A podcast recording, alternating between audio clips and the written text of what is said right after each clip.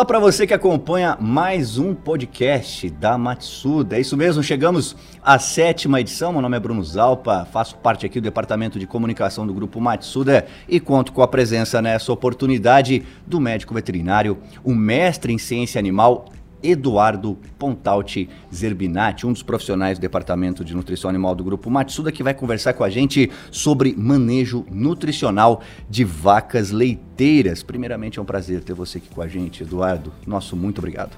Igualmente, Bruno, é sempre um prazer a gente vir aqui e debater assuntos que são tão importantes para a pecuária nacional. Muito bem. Antes de entrar nesse tema que você vai trazer bastante informação para a gente, tem aqui até um croquisinho de informações que não podem faltar nesse sétimo podcast com o tema então manejo nutricional de vacas leiteiras, algumas informações. Olha só. Tem um webinário, um super webinário disponível, né, no link aqui na descrição desse vídeo no YouTube. Você que está escutando a gente aí em uma das principais plataformas onde temos também disponível os podcasts, né? O Apple Podcast, o Google Podcast, Spotify, Deezer. Corre no canal da Matsuda no YouTube e acesse então o vídeo, né, Manejo Nutricional de Vacas Leiteiras, esse podcast e no link tem aí também na descrição, no, na descrição tem o link do super webinário, né, com o tema criação de bezerras leiteiras. É um webinário aqui com o Eduardo e tem muita informação também. Agora sim, Eduardo, trazendo uh, você para esse assunto que é manejo nutricional de vacas leiteiras. Tem também disponível um webinário que você já gravou há algum tempo, onde você fala sobre como aumentar a eficiência na produção leiteira. Eu acho que tem muito a ver também, porque dentre as informações você afirma que nós precisamos respeitar a fisiologia de cada animal, entender que cada rebanho uh, tem o seu limite produtivo, faz parte uh, desse contexto, né? Compreender potenciais e limites, Eduardo. Sim, faz, faz muito sentido, Bruno. Na verdade, o potencial de produção de um animal tem muita relação com a genética dele. Então, no DNA dele tem a informação que ele pode, por exemplo, produzir tantos litros de leite por dia, que a composição do leite dessa raça ou dessa linhagem desse animal pode chegar a tanto de proteína, de sólidos, de gordura no leite. Uma bezerra, ela tem também essa informação, uma novilha tem essa informação de quanto que esse animal pode ter de puberdade, de precocidade e assim por diante. E isso aliado à, à nutrição que esse animal recebe, isso vai fazer com que esse animal expresse essa informação genética que ele tem ali no, no seu DNA. Então, o manejo nutricional que vai ser adotado, a qualidade alimentar que vai ser ofertada para esse animal, vai dizer se esse, esse animal realmente ele vai chegar no seu potencial de produção ou não. E o limite desse animal tem muito a ver também com a exigência nutricional dele. Então, se eu não respeitar a exigência nutricional e balancear corretamente os diferentes alimentos que vão compor a dieta, esse animal também não vai desempenhar muito bem. Então, faz muito sentido sim o, o respeito a, essa, a, a, esse potencial e esse limite de produção desse animal, porque senão, do contrário, ele vai produzir abaixo do esperado, ou mesmo se eu tentar extrapolar o potencial máximo de produção desse animal, eu posso, por exemplo, no ruminante trazer alguns problemas digestivos. Então vamos citar um exemplo: essa vaca já está no máximo de produção dela, mas eu quero aumentar ainda mais a produção eu vou ajustar a dieta desse animal para colocar mais energia nessa dieta para esse animal produzir mais leite, mas isso pode trazer algum problema digestivo. E se isso ocorrer, isso vai, ao invés de aumentar a produção, isso vai reduzir a produção de leite desse animal. Então faz muito sentido respeitar isso e ainda lembrar que dentro de um grupo de animais existem diferenças individuais.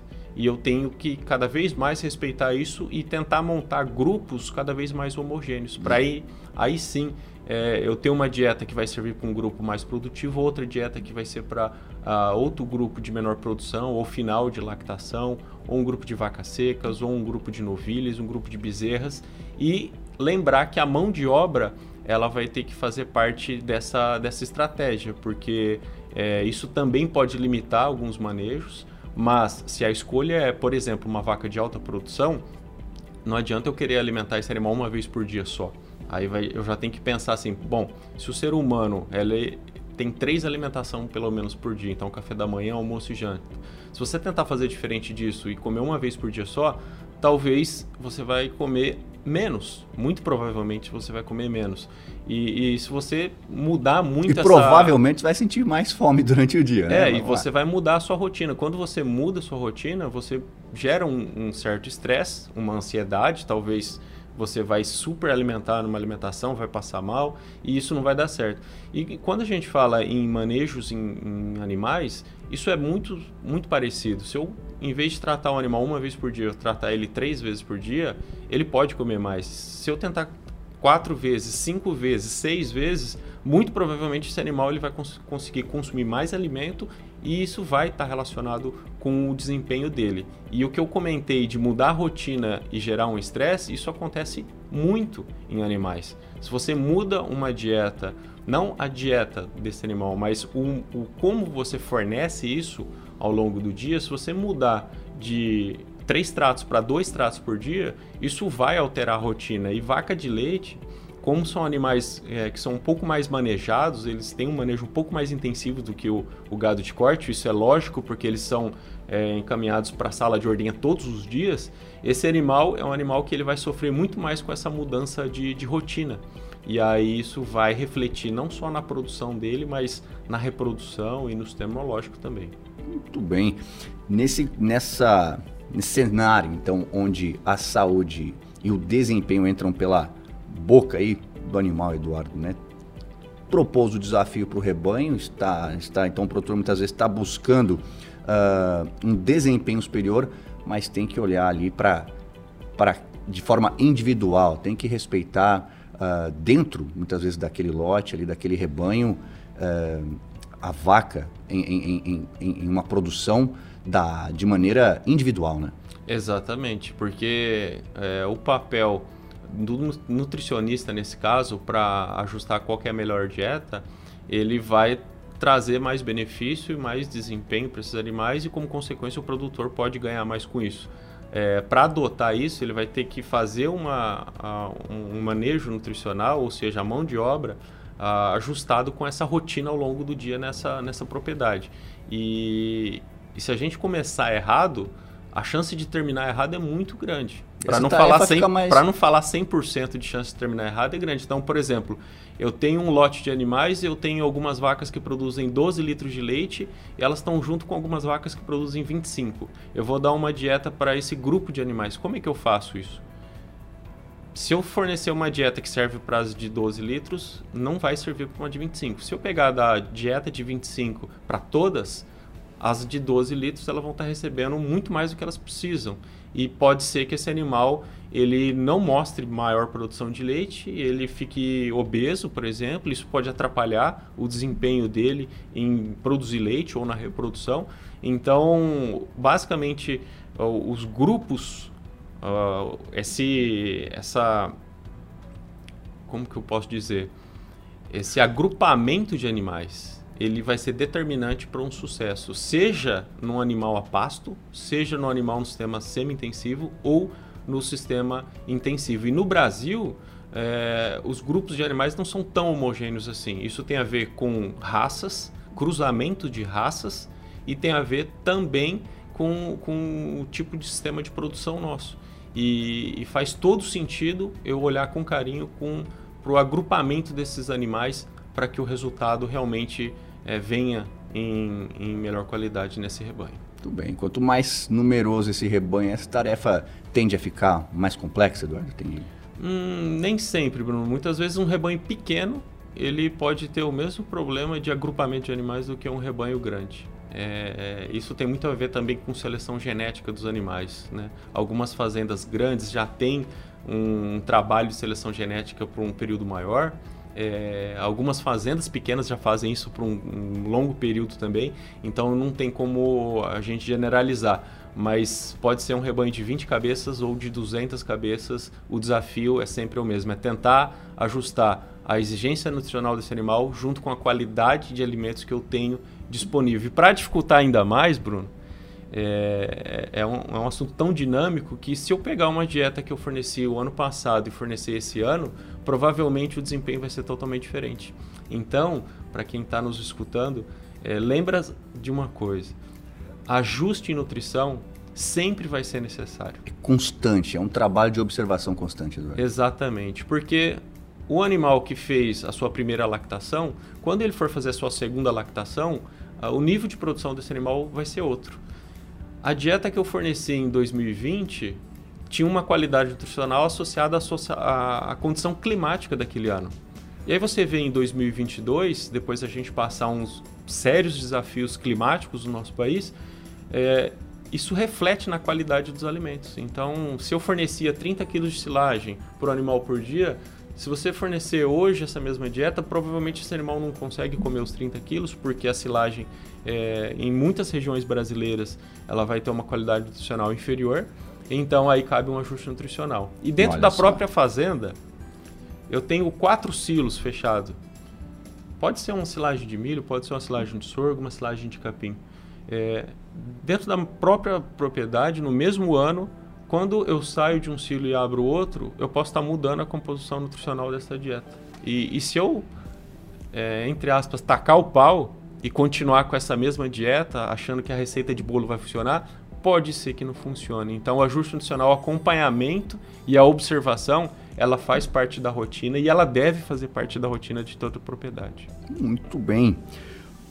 Eduardo, quase todo o conteúdo que você apresenta aqui pra gente, né, através desses webinários uh, no YouTube, uh, através agora uh, do podcast, você sempre traz aí a questão de entender essa mecânica, essa fisiologia que passa pelo rumen, né? Você sempre traz explicações bem didáticas, essa máquina que transforma capim em proteína e energia. O quanto é importante compreender aí os processos que envolvem a digestão de uma vaca leiteira? Opa, bati no microfone aqui. A digestão da vaca leiteira. Bom, é, isso acredito que é o tema mais importante que a gente vai é, abordar aqui nesse, nesse assunto em relação ao manejo nutricional. O desafio é fazer um animal ingerir quilos de matéria seca por dia. Então, o, o, um nutricionista ele sempre vai fazer as contas em matéria seca. O que, que é isso? Ah, tem um pasto que ele tá mais verde do que o outro. Aquela sigla MS, lá não é Mato Grosso não. É quando o produtor de leite vê, ele já conhece, é matéria seca, né? É matéria seca. Então, lógico que muitas propriedades trabalham com, com a sigla de matéria verde ou matéria natural, que é quantos quilos de pasto esse animal vai comer por dia, por exemplo. E o nutricionista vai pegar essa informação e vai transformar em quilos de matéria seca. O desafio é fazer o animal comer quilos de matéria seca por dia. E numa vaca leiteira, esse, esse desafio ele é maior, porque são animais de uma exigência nutricional maior do que um gado de corte. E se a qualidade nutricional limitar essa ingestão de matéria seca, isso vai refletir no desempenho, na produção e na, e na reprodução desse animal também. Então, para esse animal comer quilos de matéria seca por dia, ou quilos de comida por dia, a gente pode falar assim também, aí o nutricionista vai pegar essa informação de quilos de comida e transformar em matéria seca para saber quantos quilos esse animal comeu, o, o desempenho ruminal desse animal ele vai fazer um papel muito importante, porque a fisiologia dele diz o seguinte: ele é um animal é, ruminante, então ele não é um monogástrico. O monogástrico, como ser humano, você ingerir o alimento, ele vai ser processado com ataque de ácido, ácido clorídrico, por exemplo, dentro do seu estômago, e vai liberar os nutrientes para o intestino absorver. Esse é o monogástrico, é muito mais simples a digestão. Quando vai direto para o estômago? Vai direto para o estômago, atacado com ácido, segue para o intestino, o intestino vai fazer o papel de absorção. Agora, no ruminante, são quatro compartimentos digestivos que vão fazer uma fermentação. Então, basicamente, existe um tempo de passagem ideal desses alimentos, que se isso estiver dentro do normal, esse animal vai comer bastante. Se isso estiver diferente do normal, isso vai afetar o quanto que ele come por dia. Então, esse tempo de passagem ele vai ser muito importante para a fermentação ocorrer. Então, por exemplo, o ideal de tempo de passagem dos alimentos pelo, pelo rumen do animal é de 1,5 kg de matéria seca por hora. Então, lógico, o animal não come 24 horas por dia, ele vai comer 8 horas, talvez 10 horas por dia. E isso vai determinar o quantos de quilos que ele come por dia. Agora, uma vaca leiteira, por exemplo, eu falei 1,5 kg por hora. O rumen, ele faz 7 ciclos de ruminação ao longo do dia. Então, se eu fizer uma conta bem simples, 1,5 kg multiplicado por 7, 7 vezes que ele processar isso, isso vai dar 10,5 kg de matéria seca por dia. E para algumas vacas, 10,5 kg de matéria seca vai ser o suficiente Para outras vacas, elas vão precisar de 12, outras vão precisar de 14 kg de matéria seca, outras vão precisar de 15 kg de matéria seca por dia. E aí, para esse animal conseguir chegar nessa ingestão, muda-se o trânsito de passagem. E quando muda o tempo de passagem, o tempo que a microbiota do rumen tem para digerir e processar esses alimentos dentro do, do rumen vai ser alterado. E isso pode comprometer a digestibilidade e o aproveitamento dos nutrientes que o animal comeu. Então, assim, o rumen para funcionar bem, ele tem que ter fibra. Quando o animal come fibra corretamente, seja com pasto, seja com silagem, seja com feno, com pré-secado, essa fibra ela vai fazer um papel muito importante na fermentação de rumen. Ela vai estimular a produção de saliva, que vai neutralizando os ácidos produzidos dentro do rumen para manter sempre ele em equilíbrio, em funcionamento correto. Quando essa fibra cai dentro do rumen, o animal ingeriu água também, isso vai fazer um colchão fibroso. Então você imagine assim, imagine um círculo, na metade do círculo eu tenho um colchão um colchão fibroso que faz ali como se fosse uma manta. Não é, binário, você traz essa imagem para a gente enxergar, né? A gente consegue enxergar. Eu lembro que exatamente. eu acompanhei. Na parte superior, ali estão os gases produzidos dessa fermentação microbiana. Então ali eu tenho os ácidos graxos voláteis. É, que são a principal fonte de energia para esse animal e a parede do rumen vai absorvendo isso. Então eu tenho um colchão fibroso no meio, eu tenho a parte gasosa em cima e embaixo o alimento que foi digerido. O alimento que foi digerido ele já está mais denso, ele está mais pesado, ele vai ficando no fundo, ele vai ser sendo direcionado para o segundo compartimento digestivo do ruminante que é o retículo. E dali, dali adiante esse alimento já pode ser então passando, ser passado para os outros compartimentos até depois chegar lá no intestino. E se esse alimento não tiver tão bem processado assim, esse, esse segundo compartimento digestivo não deixa o alimento passar, ele volta para o rumen. Por isso que chama ruminante. É um Acontece animal que vai... a ruminação. Ocorre a ruminação, o bovino ele regurgita, então ele volta isso para a boca, ele mistura a saliva novamente, ele deglute novamente isso e tenta fermentar de novo. E esse processo tem um tempo de passagem ideal. Quando estiver fora do normal, por exemplo, quando o animal não comer muita fibra, talvez não faça esse colchão fibroso, talvez vire uma bagunça lá dentro entre a parte gasosa, a parte sólida e, e, a parte que já foi digerida. E aí ocorre que esse tempo de passagem ele vai sendo acelerado. Então faltou fibra, eu tenho muito farelo de grão que fermenta muito mais rápido e esse alimento ele vai saindo do rumo mais rápido. Então, não isso... dá tempo às vezes nem de ser absorvido corretamente, Eduardo. Exatamente, isso vai comprometer o desempenho desse animal e o quanto de quilo de matéria seca que ele ingere por dia. E aí Nossa. então isso vai afetar o desempenho dele e também o bolso do, do produtor. Então o funcionamento do rumen, a, a, ação da microbiota do rumen ela é muito importante. A microbiota do rumen ela é responsável por transformar esses nutrientes em uma forma aproveitável desse alimento. Então, em, em, em outras palavras, quem alimenta um bovino não é o que ele comeu, é o que sobrou dessa comida pela microbiota do rumen e aí ela vai gerar substratos para esse, esse bovino. Então, o que alimenta o bovino não é a proteína que tem no pasto, é a proteína do pasto que foi ingerida pela microbiota e a microbiota produziu proteína microbiana. Ali eu tenho mais de 80% da fonte de proteína que o bovino precisa. E a fonte de energia é pela essa fermentação no rumen que gera a produção de gases dos ácidos graxos voláteis que aí são a fonte de energia. Então, a microbiota do rumen, ela é a responsável pelo desempenho desse animal. Tudo bem. Antes de entrar nesse mérito, Eduardo, se comentando, a gente vai enxergando muitas vezes esse cenário, né, onde o empresário, a empresária, uh, dando ali uma, uma quantidade de concentrado, né, de, de uma ração, fazendo arraçoamento, ele acha que ele está fornecendo uh, uma dieta rica né, em proteína e no final das contas pela, por esse desequilíbrio aí, a ausência da fibra, esse tempo de passagem então fica acelerado, errado e na verdade ele está desperdiçando todo esse investimento, né? É exatamente. Então a gente tem que lembrar que o ideal é, é, é não atingir os extremos. Quando eu vou para os extremos, por exemplo, o que seria um extremo em nutrição?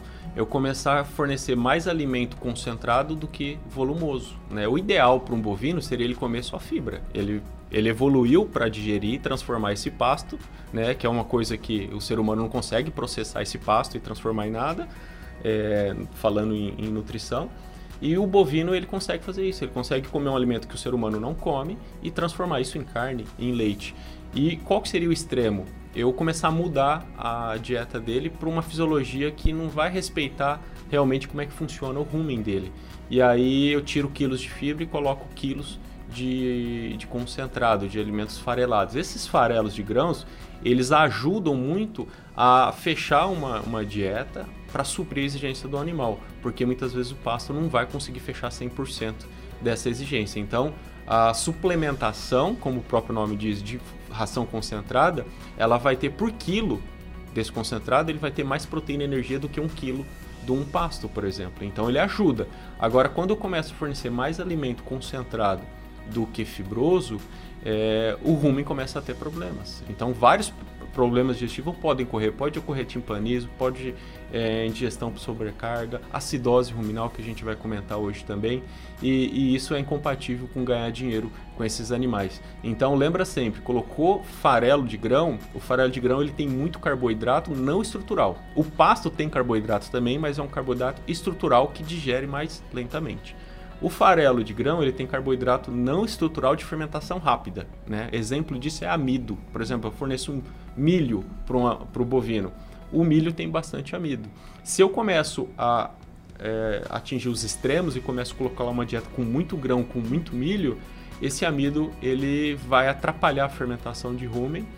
Ele vai começar até a matar algumas bactérias dentro do rumen que digere fibra e isso vai comprometer o aproveitamento da parte fibrosa da dieta, do volumoso que é fornecido ou do pasto que esse animal ingeriu.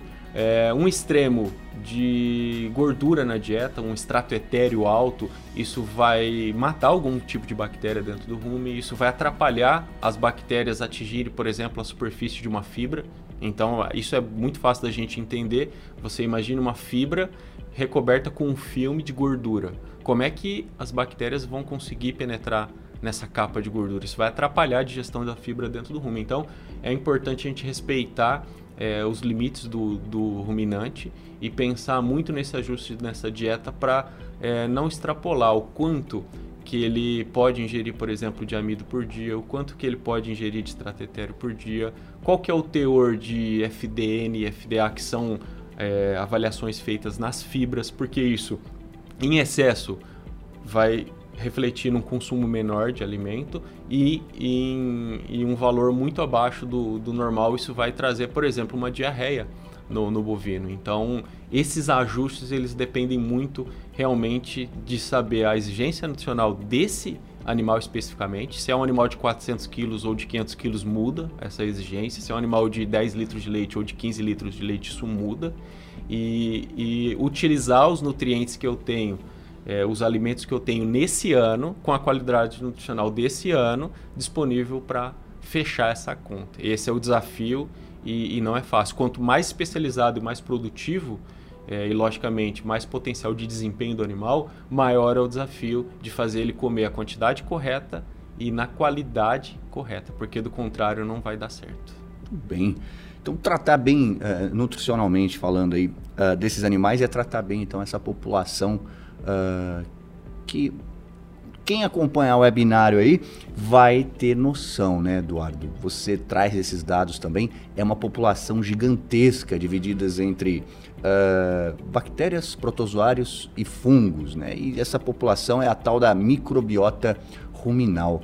E entrando nesse universo agora, você disse que inclusive a ciência tem muito que estudar para conseguir explicar um pouquinho uh, o que a gente já tem de informação que a gente precisa compreender sobre essa população.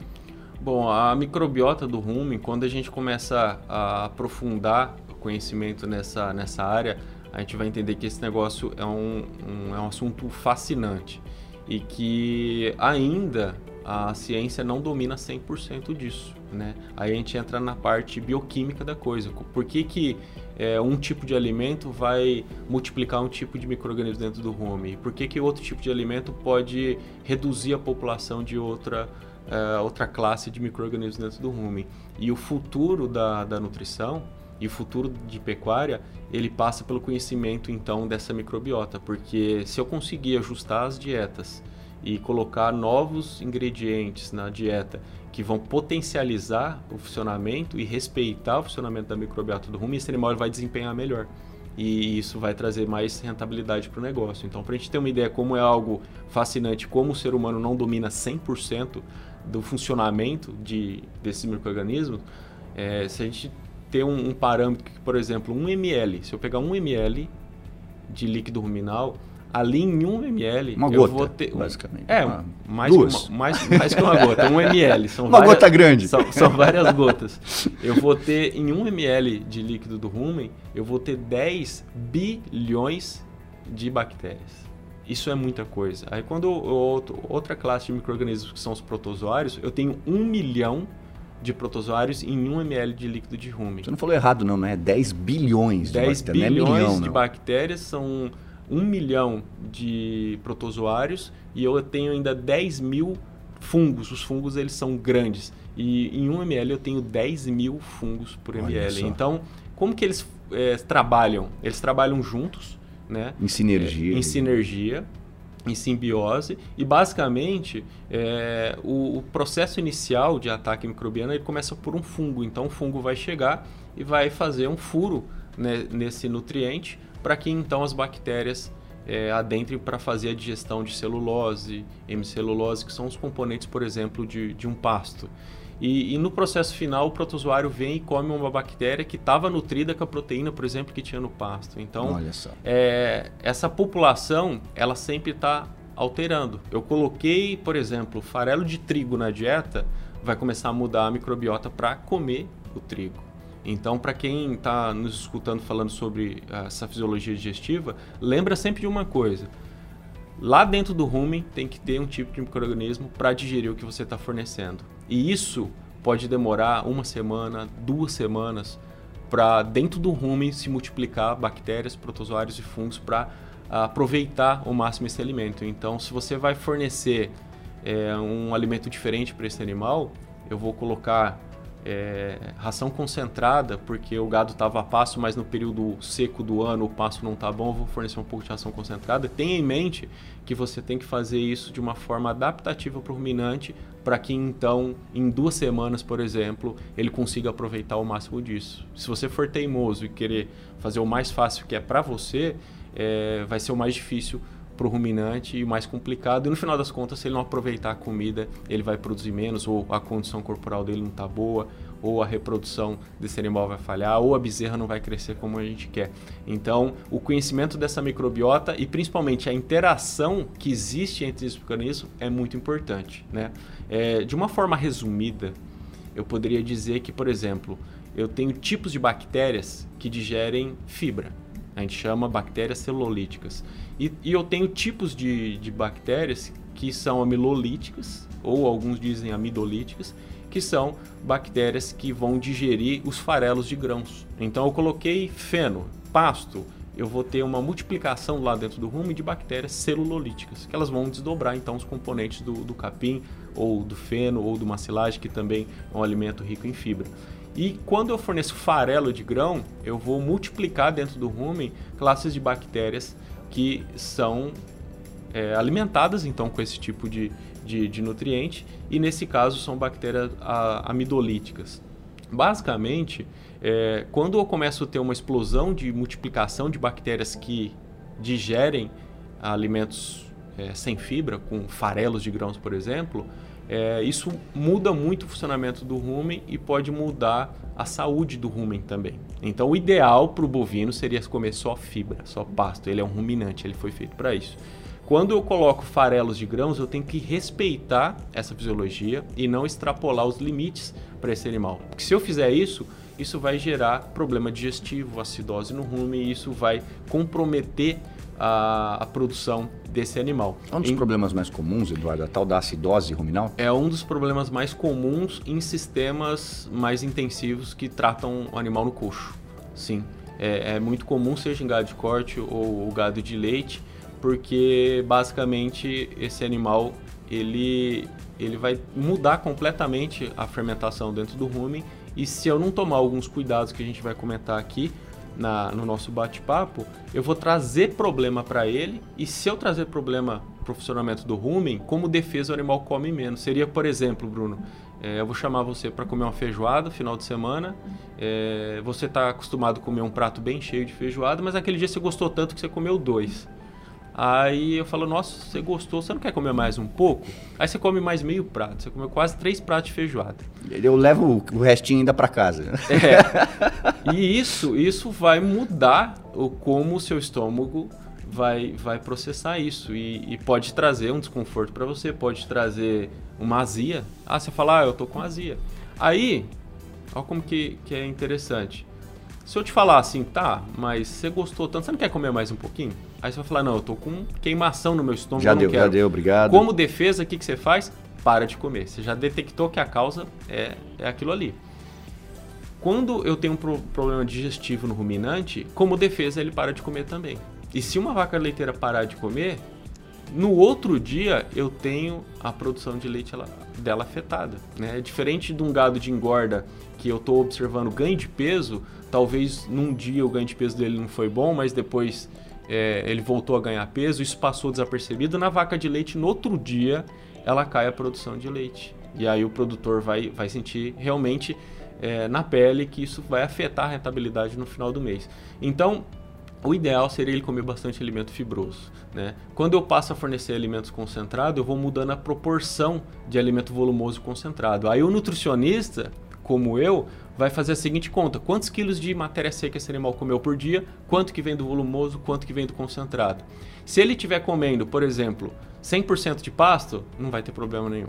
Pode ter problema se esse pasto tiver uma qualidade nutricional muito ruim e afetar o desempenho desse animal, logicamente. Aí eu começo a colocar uh, farelo de grão, por exemplo, na dieta. Vou lá e dou ração concentrada para o animal. Então eu vou mudando para 80% de pasto, 20% de concentrado. 70% de, de fibra, de alimento fibroso, 30% de concentrado. Quando eu tiver ali já em 50% de alimento volumoso, 50% de concentrado, para alguns animais já deu problema.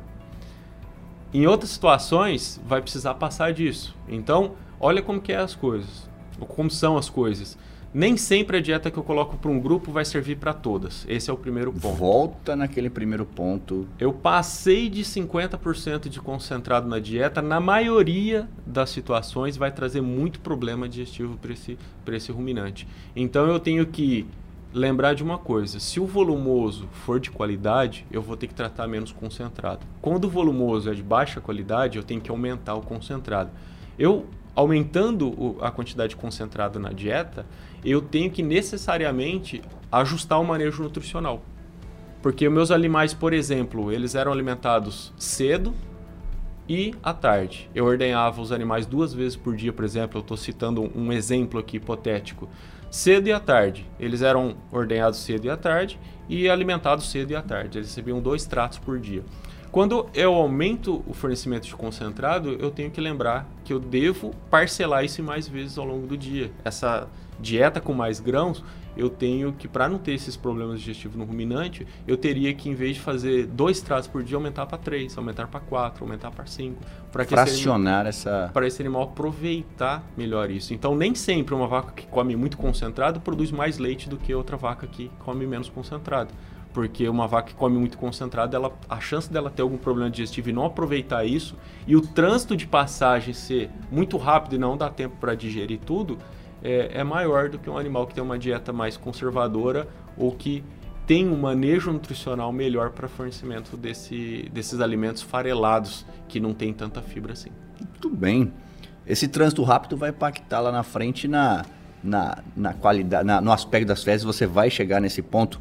Uh, e o quanto é importante comprar isso também, Eduardo, já estou antecipando aqui para quem acompanha esse podcast sobre manejo nutricional de vacas leiteiras continuar com a gente, porque realmente é um conjunto de informações aí que tem tudo para auxiliar quem quer investir né, nesse, nesse ramo e quem já desempenha esses trabalhos e quer buscar aí mais eficiência. E antes da gente uh, continuar, Eduardo, né? Essa, bati de novo aqui, essa realidade onde que eu tenho então como um problema comum a acidose ruminal, ela tende a ser realmente cada vez mais familiar aos produtores, penso eu, porque a busca da intensificação e de se trabalhar com rebanhos especializados, ela é cada vez mais presente no, no segmento, né? É, de uma, de uma maneira geral, Bruno, é, eu poderia dizer que ela não é tão assim detectada dentro dos rebanhos. Ela existe dentro dos rebanhos, mas assim como é, outras enfermidades, eu tenho uma forma clínica que o animal mostra que está doente e eu tenho outra forma subclínica. E o que traz mais prejuízo é a forma subclínica. Então, quando eu falo acidose no rumen, eu estou falando que o pH de funcionamento do rumen está fora do normal e ele está muito ácido. Isso tem muito a ver com a fermentação dos grãos que, que compõem a dieta, que podem trazer esse problema de acidose no rumen. E, e esse pH estando fora do normal, eu vou mudar o aproveitamento dessa dieta. E essa forma subclínica é a mais comum, por isso que ela é desapercebida. Ou seja, às vezes tem produtor de leite, produtor ouvindo esse podcast aqui que está tendo os impactos econômicos dessa, desse problema, não está nem sabendo. Exatamente. Então a forma subclínica ela passa desapercebida. Como é que funciona isso na prática? É um animal que recebeu uma dieta que predispõe ele ter acidose. É uma dieta que ela tem é, pouca fibra, tem muito farelo, ou que esse animal recebeu menos trato que deveria, ou tentei é, colocar uma quantidade de alimento muito grande para ele. Aí tem aquela questão de dominância. Tem uma vaca que, entre aspas, ela é mais gulosa que a outra, ela tem um temperamento mais forte que o outro, ela quer dominar, ela quer ser o chefe. E aí ela vai e tenta comer rápido. E isso vai trazer uma chance dela ter uma, um problema digestivo maior, tá? E aí, com, o que, que ocorre? A fermentação no rumen, ela gera a ah, produção de ácidos que eu até comentei aqui, são os ácidos graxos voláteis, que são a fonte de energia. Quando ocorre essa produção, tem algo para contrabalancear isso dentro do rumen, que é a saliva. A saliva vem e neutraliza o ácido. Então, o rumen ele tem um pH de funcionamento normal entre 6.4 e 6.8. Isso é normal. Saiu fora dessa faixa, o animal perde eficiência ou pode ter problema ou pode ter acidose, por exemplo, que a gente está citando aqui, uma forma clínica de acidose pode levar à morte. A forma subclínica, ela passa desapercebida. Então é aquele animal que comeu, ele sentiu um desconforto, assim como Foi você. A feijoada, assim excesso... que você comeu a feijoada lá, você tomou lá um, um, sal de fruta, por exemplo, e foi, foi melhorando, né? O problema estava lá dentro ainda, você não resolveu ele, então pode ser que daqui a pouco você volte a sentir desconforto. E o animal é algo parecido. Ó. Se ele produzir um nível de saliva quantidade de saliva adequada, ele vai neutralizando o ácido, o pH de funcionamento do rumen volta para o normal, a microbiota do rumen vai agradecer se tiver um rumen com um pH é, normal de funcionamento, porque uma acidose ela pode matar algumas classes de bactérias que vão fazer falta lá na frente, tá? E basicamente esse pH de rumen estando é, um pouco mais ácido, aí eu tenho uma acidose subclínica, isso passa desapercebido. É aquela vaca que sentiu um desconforto, parou de comer, isso já afetou, já a, produção afetou a produção dela, mas pode ser que daqui a pouco o pH do rumen comece a ser neutralizado e ela volte a ter conforto de novo e volte ao normal. Mas se ela tiver vários picos de acidose subclínica ao longo do dia, isso vai minando, ou seja, reduzindo a ingestão de matéria seca dela. É aquele animal que teve um desconforto e parou de comer. Depois, na janta, você foi comer feijoada, Bruno. e você vai ter esse desconforto de novo. E aí isso vai afetar a sua nutrição. Isso vai afetar a nutrição da vaca que tem também é, picos de acidose ao longo do dia. E isso é justamente após as alimentações dela ao longo do dia. É legal essa, essa forma de se comparar ali para a gente tentar vivenciar essa, essa, esse problema, porque se insistir nesse tipo de dieta desregrada, então o problema realmente pode evoluir para uma, uma, úlcera ali no, no, estômago, né, Eduardo? Pode, pode evoluir para uma úlcera. Isso é, ocorre também em bovinos que são destinados, por exemplo, para o frigorífico. Dá para ser observado isso no aparelho digestivo. É, e isso pode trazer outros problemas também para esse animal, mas isso é muito comum em animal que recebe uma dieta de alto grão, né? seja em gado de corte confinado com muito grão, seja em vaca leiteira que, de alta produção que tem uma dieta com muito concentrado e, e isso é incompatível com a longevidade do animal. Diferentemente do animal que com dois, três anos de idade ele vai para o abate, que é um animal produtor de carne, uma vaca leiteira para pagar a conta dela, desde bezerra, novilha, é, o custo de produção desse animal, esse animal ele deve ficar vários anos. Então eu queria que esse animal ficasse 15 anos na, na propriedade. Se ele não tiver saúde é, ruminal, ele não vai ficar muitos anos na propriedade. É um animal que ele vai perdendo desempenho, vai chegar uma hora que você fornece uma dieta e esse animal não produz mais o que ele deveria e isso vai afetar a reprodução também. Se afetar a reprodução, então a chance desse animal sair do rebanho vai ser mais rápido ainda. Ou seja, ou seja até então se a, a, a produção diária né, já estava sendo uh, muitas vezes impactada né, é, em função desses problemas, a gente agora entra no mérito da vida produtiva desse animal, que consequentemente vai ser mais curto, Eduardo. É, exatamente. Vai virando uma bola de neve. Porque o ideal é, é eu ter produção de leite junto com eficiência na reprodução, junto com saúde. Olha, o que eu estou dizendo. Se for diferente disso, se o animal não tem saúde, ele ficou doente, ele vai comer menos, ele produz menos. Então, se eu mudar a sua reprodução, ué, se eu mudar a reprodução, esse animal não emprenhou, ele não vai produzir leite no outro ano, né? Se ele não tiver realmente tudo ajustadinho para que ele tenha produção, reprodução e saúde em dia, ele não vai produzir um leite de qualidade, porque se faltou saúde, afeta o sistema imunológico da glândula mamária e aí, portanto, esse animal pode ter mastites, por exemplo, né? E, e tudo que eu sair fora desse tripé de produção, reprodução e saúde é incompatível com, com ganhar dinheiro na atividade de leite. Então tem que andar juntos os três. E isso passa por manejo nutricional, por ajuste de dieta, por minerais, que a gente vai comentar aqui até no final desse bate-papo. Tá. O Eduardo, você colocou então essa questão da saliva como é determinante, então, para esse ambiente uh, de. É um ambiente com pH equilibrado, né? Sim. Uh, quanto mais saliva, melhor. Como é que a gente conquista uh, o equilíbrio então aí e a disponibilidade de saliva? A saliva ela depende de ingestão de alimento fibroso. Né? O animal produz mais saliva. Tem a ver ele... com água também? Tem a ver com ingestão de água, sim. Tem a ver com ingestão de sódio, que vem, por exemplo, de um sal mineral. É... Tem a ver com é, a fibra, que vai estimular essa produção de saliva. Então, quando eu forneço quilos de farelos de grãos, eu reduzo a produção de saliva. Só para a gente ter uma ideia, Bruno, um, um, bovino adulto, no caso uma vaca de leite, por exemplo, adulta, ela vai produzir próximo de 200 litros de saliva por dia. Você imagina aqueles tambor Cheio. de 200 litros Já imaginei. até a boca de baba de saliva. animal, que é a saliva. Isso é tão importante para o funcionamento do rume que se esse animal é, não produziu bem saliva, isso vai matar parte das bactérias porque o pH do rumen não vai sendo neutralizado.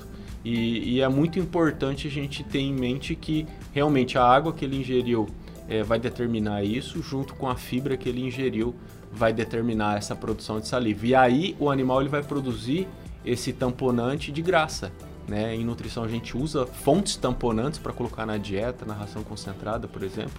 E, e no caso, a melhor fonte é a saliva. Muito bem. Quanto mais desafiado, então, esse animal, essa vaca em produção, por exemplo, Eduardo, uh, mais a gente precisa trazer esses, esses tamponantes, uma fonte externa, além da saliva que ela vai produzir? Sim, faz, faz todo sentido. É, em alguns casos, o desafio é tão grande que nem o uso de tamponante resolve o problema de, de acidose. A gente precisa dizer isso sempre, porque é, não é não é algo assim é, milagroso que eu posso pôr na dieta e resolver 100% dos casos.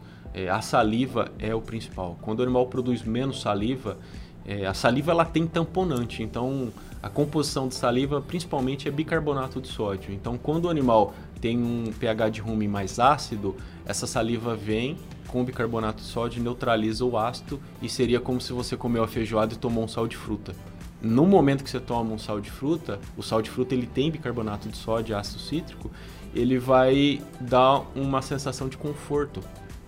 Ela vai fazer, vai ter uma reação química e vai trazer um, um certo conforto. No, no animal é muito parecido. Então, quando a saliva neutraliza o ácido, ele volta ao funcionamento normal do rumen, né? E agora, quando eu tenho uma dieta que tem muito farelo, que realmente a gente já sabe que vai reduzir a produção de saliva, tem como colocar essas fontes tamponantes de uma forma externa, né? Se a saliva tem bicarbonato, qual que foi o primeiro tamponante estudado na ciência de criação de bovinos? O bicarbonato. Então, o bicarbonato é uma fonte de tamponante que pode ser utilizada, ela tem uma reação química rápida, porém, é, da mesma forma que se você tomar um sal de fruta, você comeu quase três pratos de feijoada, no nosso exemplo aqui, e, e, depois de algum tempo, daqui uma hora, você volta a ter um desconforto, e aí se você tomar o sal de fruta de novo, isso vai neutralizando quimicamente, é, o bicarbonato de sódio ele não é o mais eficiente dos tamponantes, porque momentaneamente ele traz um, um conforto e uma, uma neutralização desse ácido. Mas se eu conseguisse pegar o bovino e cinco vezes ao longo do dia ficar dando o bicarbonato, iria resolver. Mas na prática, como é que funciona? O animal recebeu um trato no coxo cedo e uma tarde. Ele recebeu uma dieta que tem um bicarbonato que é um tamponante, então naquele momento lá deu uma, uma resolvida. Mas aí tem uma janela de tempo muito grande entre esse primeiro trato e o último trato do dia, e o animal passa boa parte do tempo do dia com um desconforto, com uma acidose subclínica. Então, o que, que a ciência animal fez? Em vez de estudar só bicarbonato, ela foi buscando outras fontes tamponantes que têm uma ação um pouco mais consistente, um pouco mais forte. E aí foi estudado então o óxido de magnésio, que é uma outra fonte tamponante usada em nutrição animal, que ela tem uma reação muito mais forte com uh, íons de hidrogênio, que são o que causam desconforto e aquela queimação. Né? No bovino, quando ele tem uma acidose ruminal, eu tenho muitos íons de hidrogênio soltos ali, que inclusive eles podem lesionar a parede do rumen. O óxido de magnésio ele se liga nisso e vira hidróxido de magnésio. E isso vai sair nas fezes. É uma reação química muito forte. E ela vai eliminando esse, esse hidrogênio que está em excesso lá dentro nessa acidose. Basicamente, é, isso acabou não resolvendo todos os casos de prevenção de acidose ruminal, porque as dietas começaram a ficar cada vez mais quentes, ou seja, com mais grãos, para tentar atender a exigência nutricional de animais selecionados geneticamente para ser mais precoce e produzir cada vez mais. Então chega um momento que esses dois tamponantes começaram a não resolver. E aí o que, que a ciência fez? Ela Deu começou, um começou a dar um passo tentando misturar os dois, bicarbonato, óxido magnésio. Na sequência surgiram os ionóforos, que são outra fonte tamponante. Esses ionóforos eles também vão conseguir controlar a produção de ácido dentro do rumen para evitar a produção excessiva, principalmente de ácido lático, que é um ácido que é muito forte na acidose ruminal, e os ionófilos conseguem controlar isso. E até antibióticos já foram estudados para uso em, como fonte tamponante. Porém, o uso de antibiótico ele vem é, tomando um rumo de desuso por, por questão de prováveis é, efeitos, efeitos né, na, na, na, saúde de humanos, porque o antibiótico ele poderia é, trazer algum, algum problema lá na frente quando for utilizado um antibiótico para um tipo de classe de bactérias em humanos, por exemplo, né? Então, o antibiótico ele está com um rumo aí em desuso, mas os ionóforos, por exemplo, é, a gente utiliza isso muito em, em dietas é, que tem grãos, né? E a gente usa também o óxido de magnésio para, entre aspas, Bruno, fazer o papel que a saliva faria para neutralizar o ácido. E eu, como eu comentei. Desafiou, tem que dar essa mãozinha aí, né? Exatamente. E como eu comentei, isso não é algo que eu jogo lá um pó mágico e resolve. Porque em alguns casos o desafio é tão alto que se não mudar o manejo nutricional, mesmo que tenha tamponantes, alguns animais, esse que é, é a questão, alguns animais podem ter acidose com esse manejo nutricional. Então, por isso que o, o agrupamento dos animais é tão importante, porque eu acredito que eu acertei. Aí, dois animais do lote ah, apresentaram o problema. Quer dizer, então, que eu não acertei. Eu Volta preciso, novamente naquele primeiro ponto Eu preciso reajustar... Respeitar o indivíduo. Eu preciso reajustar essa dieta ou mesmo o manejo nutricional para esse grupo de animais. Muito bem. Tinha essa perguntinha agora separada aqui, Eduardo, que era justamente além então da, do uso dessas formulações com esses tamponantes, cada vez mais então a, a, a ciência e o estudo, né, o desenvolvimento de formulações com a utilização de tamponantes auxiliando uh, os, o setor como um todo. Bati de novo no microfone, o setor vou levantar agora, senão vou bater novamente. Auxiliando então para que a gente tenha esse equilíbrio, essa saúde, essa vida produtiva uh, dessa vaca leiteira.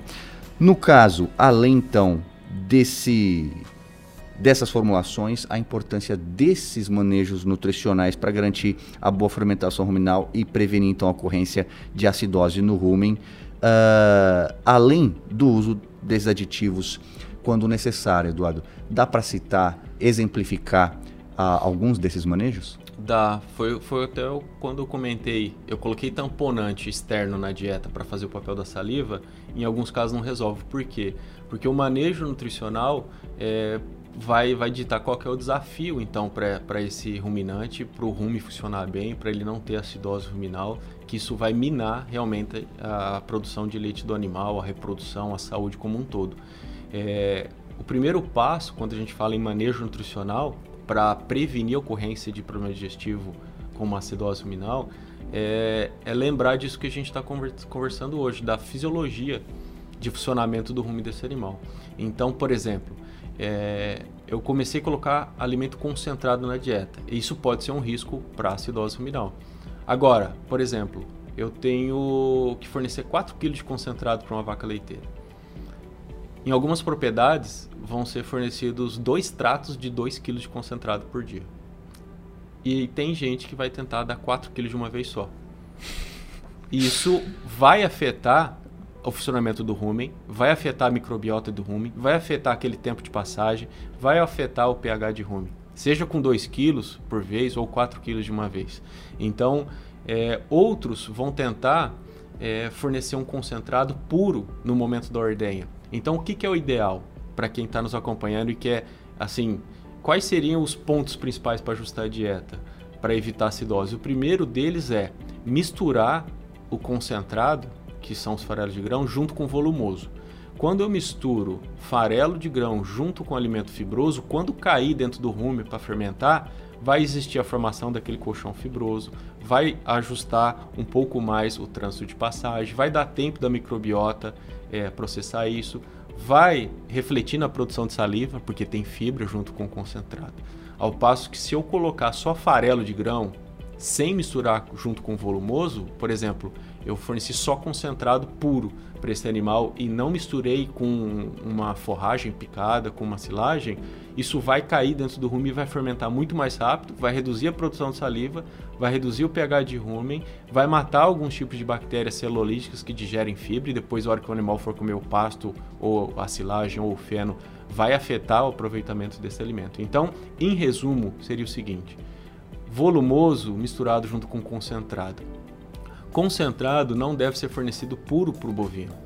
Se for fazer isso em gado de leite por questão de temperamento no momento da ordenha, para acalmar os animais, eles têm aquela rotina, você até pode fornecer concentrado no momento da ordenha se for uma pequena quantidade. Por exemplo, eu vou dar 1 kg de concentrado no momento da ordenha, é uma coisa.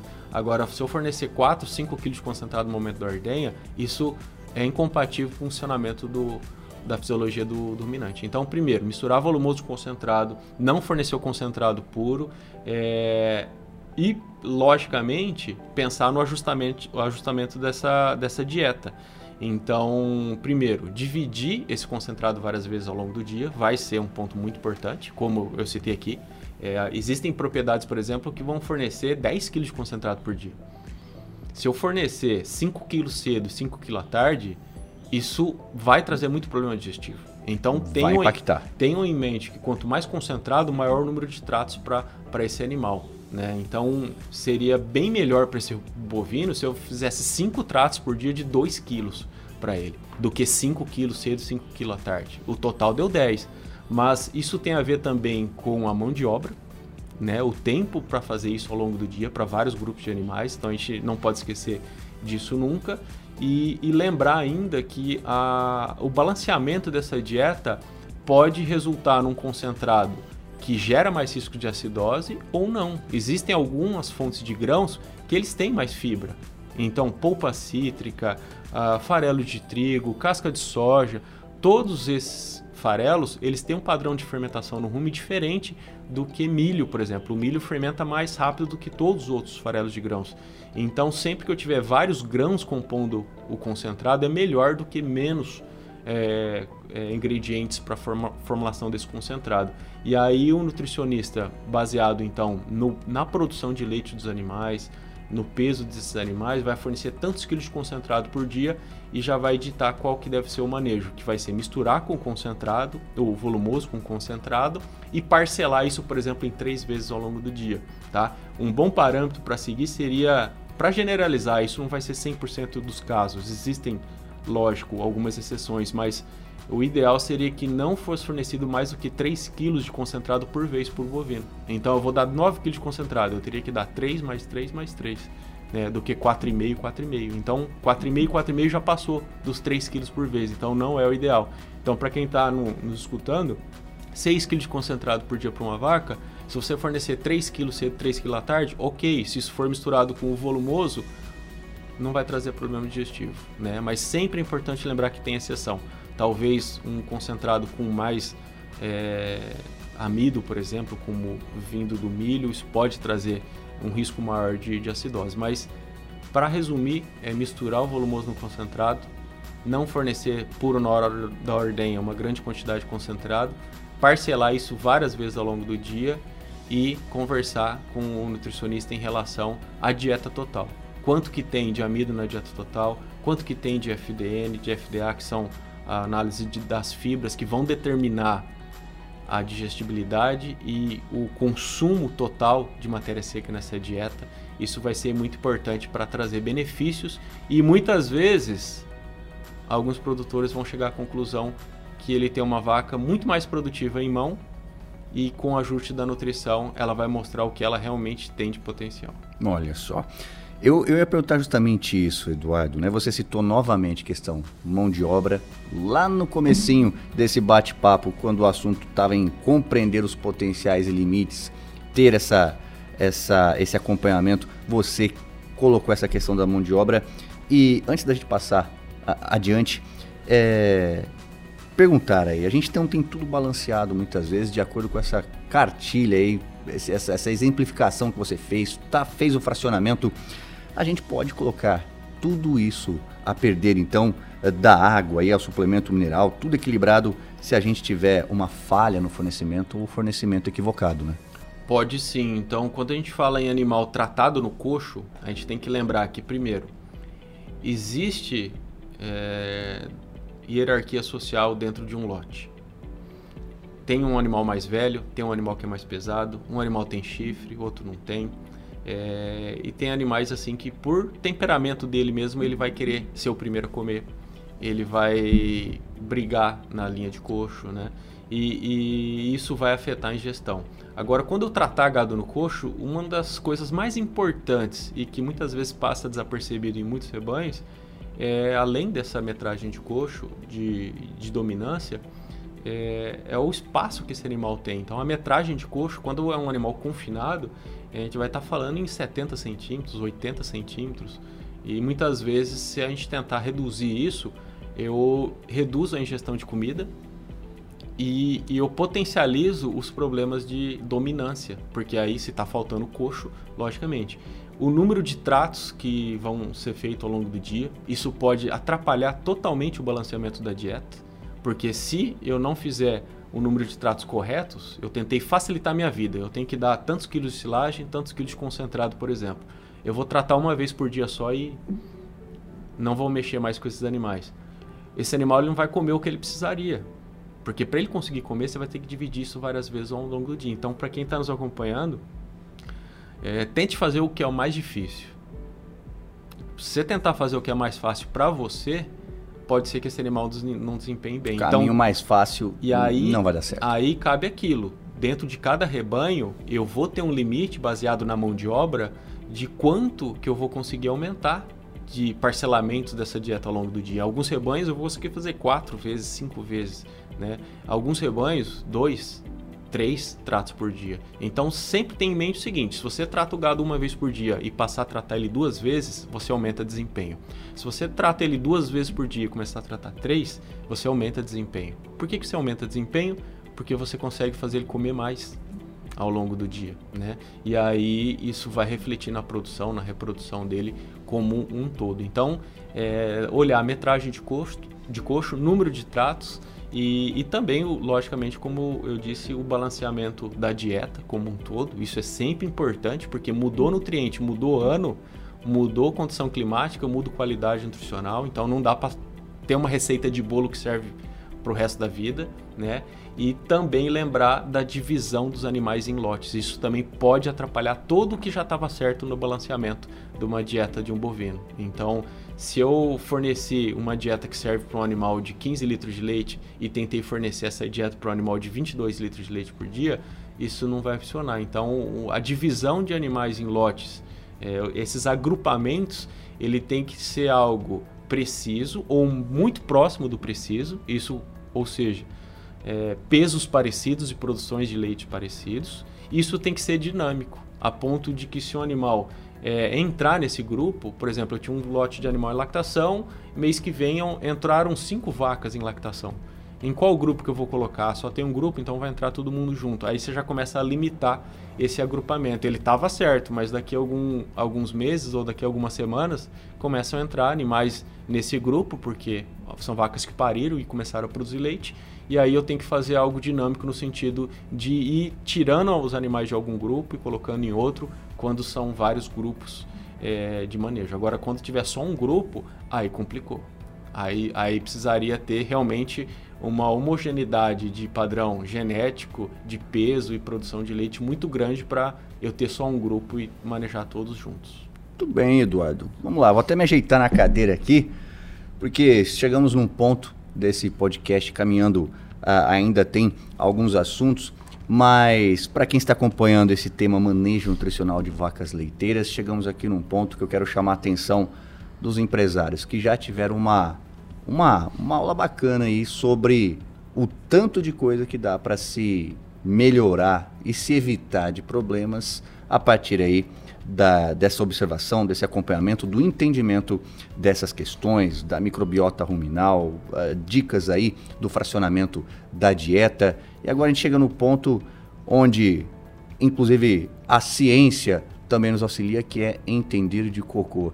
É isso, e você sempre pontua isso, né, Eduardo? Nos webinários, entender das fezes desses animais seria esse um dos maiores sensores aí é, para se apontar um problema no balanceamento nutricional?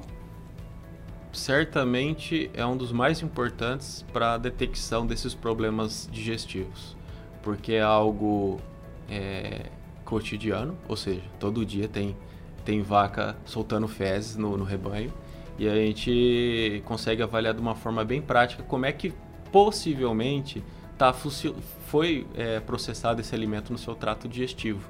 Então, até o, o tempo que esse animal é, ingeriu alimento, passou pelo esôfago, caiu no rumen, depois retículo, omaso, abomaso, intestino delgado, intestino grosso e sai nas fezes, é, esse processamento desse alimento tem muito a ver com o que a gente comentou aqui, de fisiologia digestiva, tempo de passagem, a fibra, o quanto de farelo de grão que tem na dieta, se tem muito amido, se gerou acidose ou não.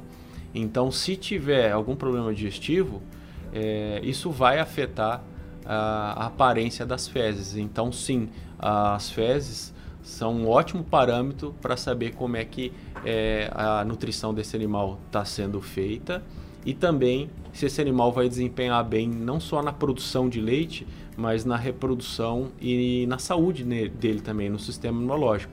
Então, as fezes, sim, vão mostrar isso. Se passou muito rápido pelo trato digestivo porque tinha muito farelo de grão, é, vai sair muito mole as fezes. E isso não está dentro do, do normal, tá? Outros pontos que o produtor pode observar para detectar problemas nutricionais é a própria produção do animal. Caiu a produção de, de, desse animal, por exemplo, é, a condição corporal desse animal, é, a sobra de comida no coxo. Né? Então, se eu tentar fornecer um alimento de baixa qualidade, por exemplo, eu peguei um pasto que só estava talo, o animal vai comer pouco disso porque o tempo de digestão disso vai ser bem complicado para ele. Não vai esvaziar o rumen dele rápido, porque vai ficar mais horas por dia para tentar ser digerido isso. Em resumo, ele vai comer menos. Agora, se eu tentar enganar esse animal e cortar esse alimento e fornecer no coxo, talvez ele coma um pouco mais, mas mesmo assim ele não vai conseguir digerir isso rápido.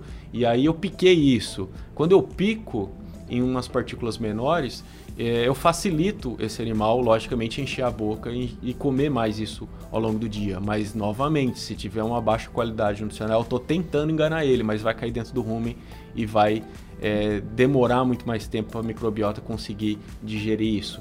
Então, é, a sobra de alimento no coxo é um ótimo parâmetro para o produtor ver que os bovinos não estão gostando ou do cheiro é, ou da palatabilidade. Alguma coisa não está agradando. É, ou ele, ele descobriu que você tentou enganar e, e, e, não tem uma boa qualidade nutricional. Isso tem a ver, lógico, por exemplo, numa silagem, tem a ver com o ponto ideal de corte, com a compactação, com a fermentação correta desse silo, isso vai afetar o cheiro, é, a suculência do alimento, tudo isso vai afetar a ingestão de alimento.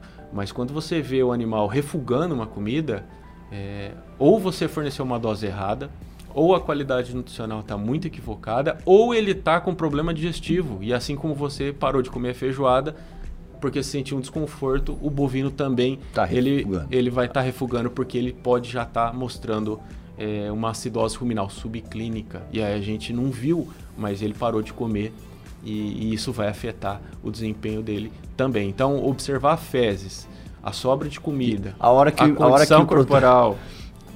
E, e, por último, até a composição do leite, dá para você verificar isso e ver se tem acidose ou não, é, pela porcentagem de gordura. Isso são pontos para serem acompanhados para detectar acidose ruminal dentro do rebanho ou não. Muito bem. A hora que o empresário, a empresária sentir no bolso também, ele vai detectar, né, Eduardo? Ele vai detectar esse problema. Nem sempre. mas se ele detectar isso o mais rápido possível, é, isso vai fazer um papel muito importante para a pecuária, para ele ajustar é, esse, esse manejo nutricional, para ele aumentar a rentabilidade dele e principalmente para ele permanecer nessa atividade que ela pode ser muito rentável se ela for feita corretamente, com persistência e com ajuste para que então realmente é, esses animais desempenhem bem e sobre cada vez mais dinheiro, que a reprodução esteja em dia e que a saúde delas esteja em dia, porque isso vai afetar a qualidade do leite e isso no mercado cada vez mais tem importância quando eu falo em bonificação por qualidade do leite produzido. Muito bem. Além do aspecto das fezes, Eduardo, que auxiliam então a, a, a se perceber, né, muitas vezes esse desbalanceamento você já citou para a gente questão, é, questões como problemas de casco, uh, que podem trazer também, evidenciar ali problemas na nutrição.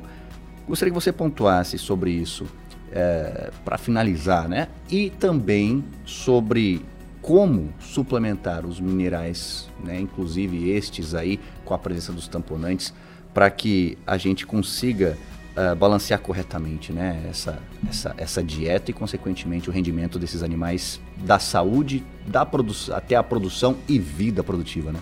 Sim. É...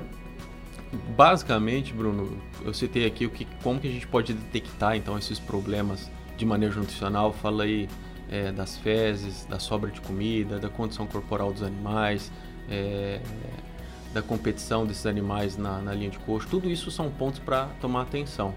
E a porcentagem de gordura no leite foi citada aqui também, e agora está citando o problema de, de casco. É, vamos voltar só um pouquinho e lembrar dessa questão da, da avaliação de fezes, porque isso é o mais simples de ser feito. Né? Então, por exemplo, como é que eu avalio o bolo fecal normal desse, desse animal? Então caiu lá no chão, ele tem que ter um formato realmente de um bolo fecal, são várias camadas sobrepostas, então a gente pode até escutar o que, que é uma defecação normal para o bovino. Então ele vai cair uma camada, cai outra camada, vai fazer cair outra camada. Quando tiver muito líquida as fezes, é um sinal de, de acidose ruminal, quer dizer que passou muito rápido, fermentou muito rápido. É, isso vai mudar o bolo fecal. Então a gente já pode primeiro calibrar o olho para saber o que, é um bolo fecal normal em relação à consistência, eu estou falando, formato de bolo. Mas tem outros pontos para a gente avaliar nas fezes: a cor, o cheiro, a consistência, como eu acabei de, de, citar, e também o conteúdo. Se você observar o bolo fecal no chão, você tem quatro coisas para observar. A cor, ela vai ter que ser próximo de uma cor de forragem verde, né? É, o cheiro tem que ser o cheiro de forragem digerida. Quando você começa a sentir um cheiro de muito grão fermentado, isso muda muito o cheiro das fezes. Isso pode ser um sinal que esse bolo fecal está mostrando para a gente que essa, essa dieta não está servindo para esse animal em questão. E aí cabe, cabe também um parênteses aqui. É, se você observar 20 vacas, 20 vacas com bolo fecal diferente, isso está mostrando que a dieta que a gente está tentando impor para todas serviu para algumas e outras não. E aí talvez elas tenham que ser apartadas e ser tratadas diferente, uma quantidade de ração concentrada diferente para cada uma, tá? E aí a gente já começa a ficar especialista então nessa avaliação de fezes, né?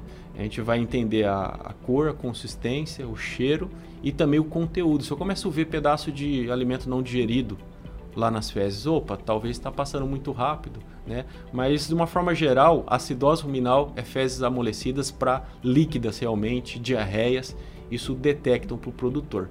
É, a porcentagem de gordura no leite foi citado aqui, é, também como um parâmetro para detectar esses problemas de manejo nutricional e de acidose no rumen, porque quando o animal tem acidose no rumen, é, isso mata as bactérias ruminais que produzem precursores da gordura. Então, por exemplo, quando eu tenho a produção correta dentro do rumen de ácido acético e butírico, é, eu tenho produção correta de gordura no leite. Quando tem acidose no rumen, reduz a produção desse ácido acético butírico. Por quê? Porque as bactérias que produziam eles morreram num pH muito ácido.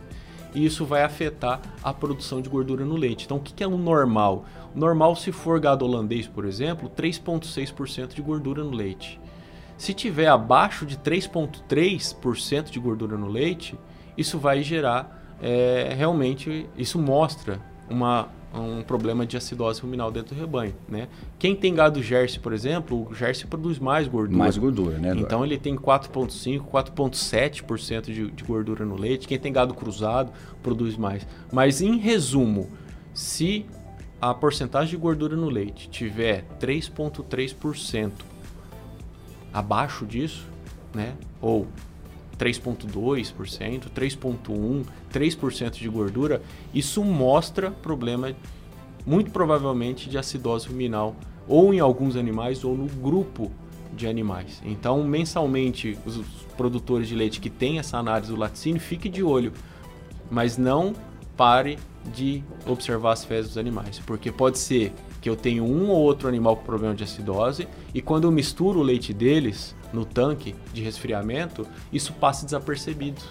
Porque umas produzem mais gordura, outra produziu abaixo do normal, mas misturou o leite. Então sempre tenha esses parâmetros. E o que você comentou na, na última pergunta em relação a, a casco. É, só antes de você entrar no mérito do casco, Eduardo, só fazer aqui o pessoal que está ouvindo a gente, né, esse podcast, convidar a todos que querem visualizar essa questão da, da aparência, o aspecto, os quatro né, princípios, os principais aspectos das fezes, a conferir. Por exemplo, um dos webinários disponíveis no canal do YouTube, né, no caso, o webinário Como Aumentar a Eficiência na Produção Leiteira, você traz em slides isso de maneira bem didática, dá para aprender a avaliar, inclusive, o aspecto das fezes. Desculpa te interromper, Eduardo, mas está feito o convite. Tranquilo, faz todo sentido. Visualmente, com fotos e exemplos, é muito mais prático para quem, quem escuta entender é, que isso realmente é algo muito importante e que tem que calibrar o olho, tem que aprender.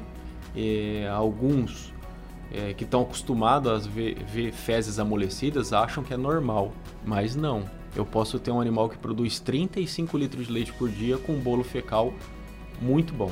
Isso mostra que ela aproveitou a dieta e isso tem relação direta até com a reprodução e com a qualidade do leite que ela produzir, tá? É, outro ponto que você levantou aqui na nossa conversa, Bruno, é em relação ao problema de casco. É, quando o animal tem acidose ruminal, ele pode ter um problema de casco chamado laminite, tá? É sempre importante a gente pontuar muito bem que não são todos os problemas de casco que são causados pela laminite, tá? É, é muito comum é, outros tipos de problemas de casco, como as pododermatites, que alguns conhecem como podridão do casco ou foot root. É, isso tem muito a ver com o ambiente, com o barro, com umidade, com o gasto do casco maior do que o crescimento dele. Chega uma hora que ele vai ficando muito fino e uma pequena pedra pode é, lesionar a sola do casco, isso levar uma infecção para dentro do casco. Isso é podridão do casco, né? E aí tem que casquear, tem que ter um manejo, tem pedilúvio e tem esse acompanhamento dentro do rebanho. Mas isso é podridão do casco, é pododermatite. E o outro problema de casco que a gente está comentando agora são as laminites. O que é uma laminite? A laminite é uma inflamação das lâminas do casco. Tá? É um tecido vivo, ele tem que ser irrigado, tem que chegar oxigênio, porque senão ele vai morrer e vai cair o casco do animal. Bom, como que é uma acidose no rumen, como é que a nutrição vai afetar então a saúde do casco? Quando eu tenho acidose ruminal, é, pode ocorrer uma lesão na parede do rumen e algumas bactérias caírem na corrente circulatória. Isso vai lá para o fígado. No fígado, é, o sangue vai ser, logicamente, distribuído para o resto do, do corpo desse animal. E quando tem, então, essas bactérias caindo na corrente circulatória, elas liberam algumas toxinas e elas vão é, atrapalhar a circulação de sangue lá na lâmina do casco do animal. Então, ela basicamente vai fazer uma vasoconstrição, que seria reduzir o calibre de um vaso sanguíneo, ou seja, eu vou restringir essa, essa circulação sanguínea. E se isso ocorrer lá no casco do animal, é, vai chegar uma hora que isso vai gerar uma inflamação. Então, vai ficar inchado, vai ficar é, realmente sensível para o animal. E, e, é bem diferente de um problema de podridão do casco que é a pododermatite. Ali eu só tenho um, um pouco de inchaço, né, um pouco de, de vermelhidão e o animal vai mancar. Então sempre observe o, o bovino caminhando lateralmente, vê se ele tem algum arqueamento na coluna vertebral. Se ele tiver com arqueamento na coluna vertebral, ele possivelmente tipo a tá gente assim, né, Eduardo? Ele tá com ele tá com dor ele está mancando. E aí a gente vai precisar só detectar se isso é um problema de pododermatite, que seria essa podridão do casco, ou se é laminite, que é totalmente diferente. A laminite, o problema começou lá dentro do rumen, com falta de fisiologia, falta de fibra, muito farelo de grão, acidose no rumen. E aí isso gerou laminite no animal. E se o animal tem dor, ele não vai aceitar a monta para mostrar um cio, ele não vai é, comer corretamente. Não ele vai não, desempenhar mais as funções dele. Não vai, ele não vai ter mais o conforto. Então é um bom parâmetro também para você ver é, quando ajustar uma dieta para um animal que vai receber mais grão, por exemplo, se começar a aparecer animal mancando, fique de olho, porque se for laminite, isso está mostrando que esse animal não realmente se comportou bem com essa dieta e com o manejo nutricional que você impôs. Talvez se você parcelar isso mais vezes ao longo do dia, pode ser que reduza a acidose dentro do rumen. E, e para fechar, a pergunta que você fez em relação a, a, suplementos minerais, Bruno, isso é outro manejo nutricional, né? É, eu até deixei por último para abordar esse tema. E é justo, né? Porque a gente consegue visualizar que é apenas uma parte desse trabalho aí que muitas vezes é, é. é complexo. É, eu deixei por principalmente é, pela questão de ser um nutriente que o animal precisa em menor quantidade e que enquanto eu não ajustar a quantidade de quilos de comida que esse animal come e o manejo nutricional dele, não adianta a gente tentar acreditar que um sal mineral vai ser milagroso. Agora, quando o animal come quilos de comida, litros de água corretamente, então ele bebeu bastante água, ele ingeriu quilos de comida, os quilos de matéria seca, que a gente gosta realmente de sempre abordar aqui, está correto. Ele ingeriu proteína em quilos por dia também. Ele ingeriu energia, que a gente chama em nutrição de NDT, os nutrientes digestíveis totais, em quilos por dia corretamente. Se tiver tudo certo isso, o manejo nutricional tiver certo, não tem acidose, e faltou só mineral, por exemplo, na dieta, eu comprometo o aproveitamento desses quilos de comida. Eu comprometo o funcionamento do rumen, o aproveitamento da proteína, o aproveitamento da energia e aí a conversão alimentar não vai estar correta. Então, o mineral ele é um ajuste fino numa dieta. Se tiver corretamente é, balanceado em quilos nessa dieta, os minerais eles vão auxiliar muito a conversão alimentar, transformar esse nutriente realmente em nutriente para o uso no organismo desse animal, seja para ele ganhar peso, seja para ele crescer, seja para ele produzir leite e também os minerais eles vão ter relação direta com a reprodução e o sistema imunológico. Então, o sistema imunológico ele depende muito de micromineral. Então, um bom sal mineral para vaca de leite, ele sim tem que ter macromineral, porque isso tem relação também com a produção dele, mas os microminerais, eles vão ditar se esse animal vai ter um sistema imunológico mais ativo, se ele vai ter uma resistência maior contra mastite, contra metrite, contra retenção de placenta e assim por diante, e também um funcionamento melhor de ovário, para ela dar um cio mais fértil, emprenhar, manter corretamente a gestação, tá? E para quem está nos acompanhando e ainda tem dúvidas em relação a sal mineral para gado de leite, a primeira coisa que você pode fazer para acertar é escolher um sal mineral que é indicado para gado de leite. Né? Parece uma besteira, uma piada falar disso, mas não. É, no nosso país. Parece mais do mesmo, mas. Mas no nosso país a gente vê ainda muita gambiarra, muita suplementação mineral incorreta muito manejo de fornecimento de sal mineral incorreto e o que, que, a gente tem que lembrar? Que o animal ele tem uma exigência nutricional em minerais. Uma vaca de leite, ela tem uma exigência distinta, é diferente. Então, se eu tentar dar um sal mineral de gado de corte para gado de leite, eu já errei aí. Ponto final. Eu não vou conseguir acertar todos os minerais, talvez eu acerte uns, mas eu não vou acertar todos. Então, escolha um sal mineral para gado de leite. Segundo ponto, Escolha um sal mineral de uma empresa idônea que tenha muitos anos nesse mercado, tem experiência nisso, tem expertise nisso e faça controle de qualidade. Porque senão você vai fornecer um suplemento mineral que você acha que tem algo dentro e não tem. E pode até estar no nível de garantia, mas daí não é absorvido, né, Eduardo? Exatamente. E, e, e isso vai ser uma, uma ilusão. Então, é, isso vai frustrar, porque vai chegar um momento que quem nunca suplementou corretamente ele vai desistir de suplementar, porque ele não viu um resultado dessa suplementação. Então, use um sal mineral de gado de leite. Segundo, use um suplemento, então, lógico, de uma empresa idônea. Terceiro, acerte a dose de mineral que o animal vai ingerir. Não tem jeito, não tem jeito. Tem gasolina que serve para carro, tem gasolina que serve para avião. Se não eu, vai ser o caminho mais fácil. Se eu tentar mudar isso, não vai dar certo. É, a dose de mineral que uma vaca precisa para produzir leite, para ter saúde, reprodução em dia, ela é específica baseada no peso dela, na produção dela, diferentemente de outra categoria de animal.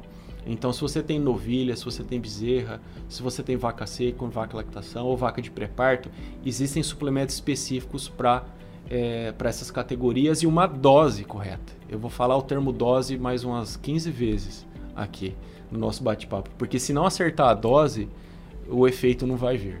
Né? Então, se um animal precisa de 200 gramas de um suplemento por dia ou tentar dar 100, não vai dar certo.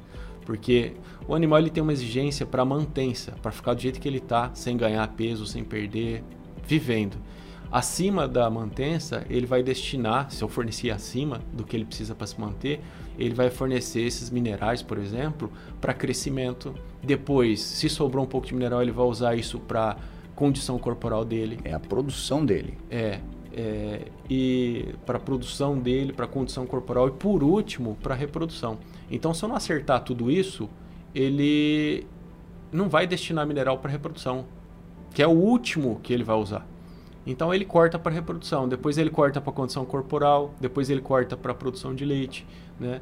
E muitas vacas continuam mantendo muito bem a produção de leite, mas elas falham na reprodução. Isso é muito comum. Isso é, é realmente um equívoco em relação à dose de sal mineral usado, por exemplo. É um dos causadores. Não é só isso. Eu não estou querendo falar que que só o sal mineral vai resolver, mas é muito comum a gente ver vacas que recebe uma dose de mineral abaixo do ideal e acho que, a reprodução acho que nesse podcast dela... ficou bem evidente que não é só o sal mineral ainda. e, a, e, a, e a dose de mineral então que ela recebe de, é, por dia vai determinar se vai sobrar para a reprodução e para a saúde dela ou não. Então, de uma forma resumida, é, respeite o peso e produção de leite dela. Se ela produzir até 10 litros de leite por dia, eu consigo usar um sal mineral que fica à vontade para lamber é, desde que seja um sal mineral para gado de leite e ela consiga ingerir a dose correta por dia, isso vai suprir a exigência de mineral dela. Quando passa de 10 litros de produção de leite, é, ela não consegue ingerir voluntariamente o tanto de sal mineral que ela precisa. Então ela precisaria de um pouco mais, mas ela não consegue, porque o sal mineral que fica à vontade, ele vai funcionar muito bem até 10 litros. Passou disso, a exigência de sódio dela é maior e ela não consegue comer isso puro junto com, com sal mineral, aí tem que estar tá misturado na comida dela. Então passou de 10 litros de leite por dia, a estratégia de mineralização ela é diferente, ela precisa ser diferente, a dose vai ser outra. Se eu estou falando de uma vaca de 20 litros, lógico, ela vai ter uma dose maior por dia comparado com uma vaca de 10 litros. Se eu tenho uma vaca de 30 litros, é uma dose maior ainda, ela vai precisar de meio quilo, 600 gramas por dia. É, se for uma vaca especializada de alta produção. E aí então eu respeitar isso. Passou de 10 litros, forçado na dieta. O que é forçado na dieta? É pegar um sal mineral específico, como um núcleo mineral, por exemplo, para você incorporar isso junto com a ração concentrada ou junto com a silagem. E aí então o animal recebeu isso forçado na dieta. Se ele comeu toda a comida que tem ali no coxo, ele recebeu a dose que nós determinamos, baseado no peso dela e produção de leite. E lembrar que tem bezerra de leite que não recebe muitas vezes um sal mineral, tem novilha que não recebe um sal mineral porque são animais que ainda não estão em produção, não deixam ainda lucro para a propriedade e, e ali é o futuro do rebanho. Então, uma boa bezerra, se ela teve realmente um acompanhamento. Não vai adiantar querer cobrar depois, né? Não vai ter como cobrar depois, exatamente. Então, pode ser que quem melhorou a genética com o sêmen, pode ser que essa bezerra ela seja bem melhor do que todas as vacas que estão ali no rebanho. Então, a nutrição de uma bezerra, a saúde dela, passa também pela suplementação mineral. Nunca esqueçam disso. E aí, quando ela chegar em novilha, se ela realmente foi cuidada corretamente, ela vai mostrar o que ela é na precocidade, na produção, para aí sim entrar para o rebanho de vaca e lactação. Então, tem sal mineral para bezerra, tem para novilha, tem para vaca e lactação, para vaca seca, vaca de pré-parto.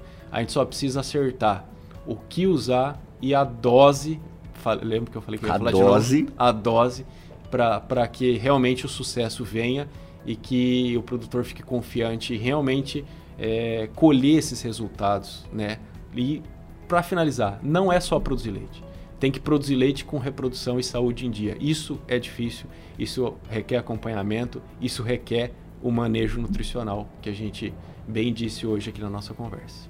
E que conversa, Eduardo. Cara, eu acho que o que não faltou nessa sétima edição do podcast Matsuda foi informação para você que ah, acompanhou esse podcast até aqui com o tema Manejo Nutricional de Vacas Leiteiras, com o médico veterinário, mestre em ciência animal, o Eduardo Pontaut Zerbinati, um dos profissionais do departamento de nutrição animal do Grupo Matsuda, o convite é para que assista aos demais, né? Ouça também, acompanhe no YouTube.